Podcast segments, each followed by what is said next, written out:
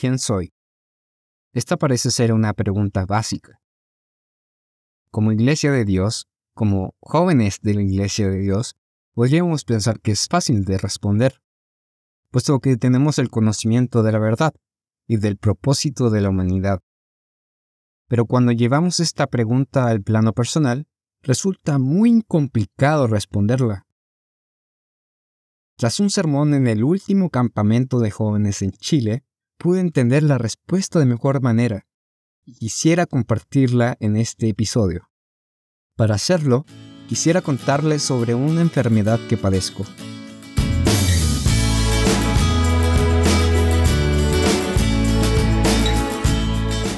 Hola, mi nombre es Matías Carvajal y les doy la bienvenida a un nuevo episodio de Algo para Reflexionar el podcast de jóvenes y jóvenes adultos de IDAM.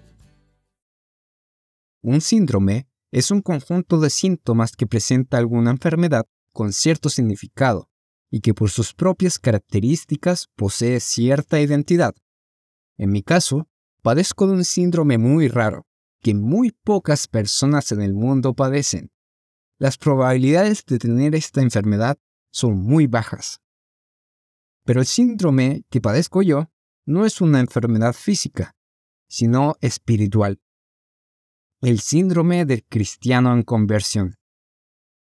Este síndrome consiste en lo siguiente. Es alguien que tiene dos corazones al mismo tiempo, un corazón de piedra, humano, y un corazón de carne, divino, espiritual. Esto ocurre a los cristianos que son llamados por Dios, y en el tiempo actual comienzan a recibir la promesa que está en Ezequiel 36, versículo 26 y 27, que dice, Os daré corazón nuevo, y pondré espíritu nuevo dentro de vosotros, y quitaré de vuestra carne el corazón de piedra, y os daré un corazón de carne. Y pondré dentro de vosotros mi espíritu, y haré que andéis en mis estatutos, y guardéis mis preceptos, y los pongáis por obra. Al nacer, todos los humanos somos inocentes y puros, sin una pizca de malicia ni de pecado. Esa inocencia va disminuyendo a medida que pasan los años. Personalmente, en mi infancia desarrollé una actitud pesimista, bastante gruñona, reservada y seria. Era un viejo chico, como se dice en Chile. Junto a mi hermana menor, pasamos mucho tiempo peleando y discutiendo, ella tan solo tiene un año y diez meses menos que yo.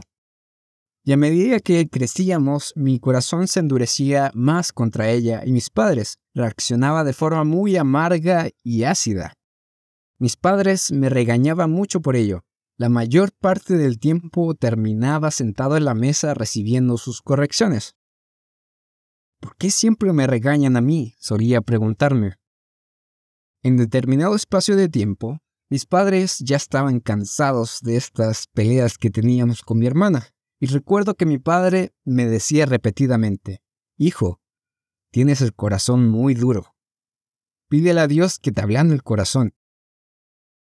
Me costó seguir este consejo, pero en un momento decidí escucharlo. Comencé a pedirle a Dios que me ablandara el corazón, específicamente para ser más gentil con mi hermana más receptivo con mis padres. Al poco tiempo ocurrió un milagro, de una forma muy inesperada. Tenía alrededor de unos 13, 14 años y hasta ese momento jamás había llorado tras ver alguna película. Nunca lloré viendo Rey León o alguna otra película que fuera muy triste o tuviera una escena muy triste.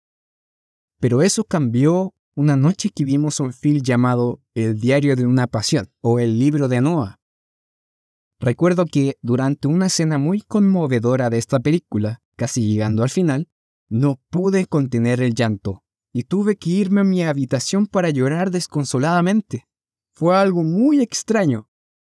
Mientras lloraba me sentía sorprendido a la vez por aquella emoción tan profunda que estaba experimentando. Puede parecer un evento trivial, pero a partir de ahí pude ver cómo mi corazón sí estaba más blando. Dios me escuchó las oraciones, pero aún así seguía siendo un corazón de piedra, menos duro, pero de piedra. Pienso que ese milagro fue un punto de inflexión.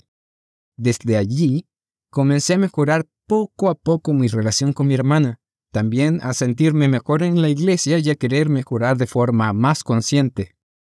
A pesar de esto, mi corazón de piedra seguía ahí, prevaleciendo la mayor parte del tiempo. Aquella frustración producida por la lucha contra mi corazón de piedra me hizo reflexionar acerca del bautismo. Es la única solución para vencer mis debilidades, pensé. Posteriormente, decidí dar ese paso. Al bautizarme recibí aquel corazón de carne, tal como Dios lo prometió en Ezequiel. Por fin tuve un corazón que deseaba más estar en los negocios de Dios y obedecerle firmemente. Pero, tras el bautismo, pensé que mis pensamientos iban a ser más limpios y que no iba a sentir tanta presión de mi naturaleza humana. Para mi sorpresa, no fue así. Lo cierto es que la presión aumentó. ¿Por qué? Mi corazón de piedra no se fue. Seguí ahí. Sigue aquí. Aquí es cuando notamos esa dicotomía, aquella fragmentación o división. Por un lado, tenemos un corazón humano propenso a caer, y por el otro, un corazón blando y espiritual que se conecta con nuestro Dios. Es tal como lo describió Pablo en Romanos 7. Parece ser una contradicción interna muy potente y viva. El bautismo entonces no fue la solución al problema, sino el comienzo de una guerra. Una guerra que, si logro terminar de buena forma, significará la victoria permanente sobre el corazón de piedra. Este fue el comienzo de una etapa llena de batallas, con victorias y muchas derrotas, entre el corazón de piedra y el corazón de carne, una batalla campal. Nuestra carnalidad contra la naturaleza de Dios.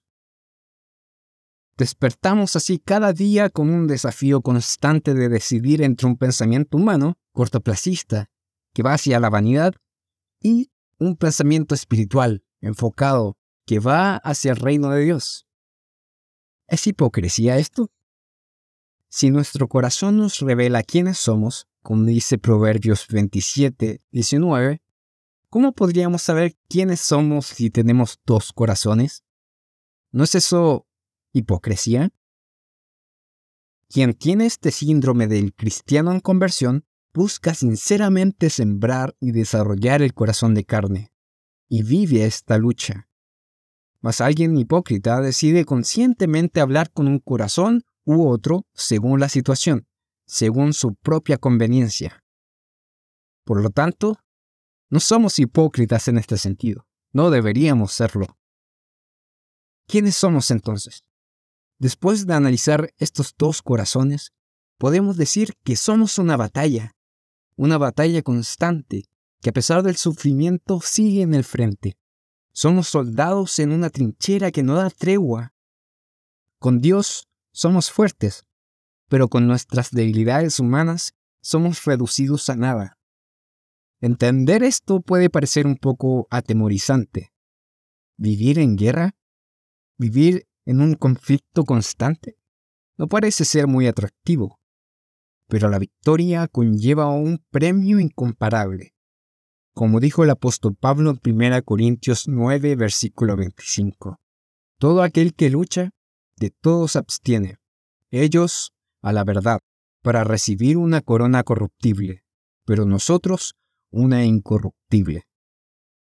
Vale la pena vivir esta lucha por ese premio, por aquella corona. Y sobre todo, lo más importante es lucharla hasta el final, porque el que persevera hasta el fin, éste será salvo. Es una guerra interna que siempre está presente, requiere un compromiso firme y constante. Quien logre mantenerse hasta el final en pie, firme en la batalla, será salvo de esta guerra. ¿Quiénes somos? Somos soldados de Dios, somos hijos de Dios, que todavía son humanos. Todavía estamos en ese proceso. Debemos seguir firmes hasta que Dios nos quite completamente el corazón de piedra.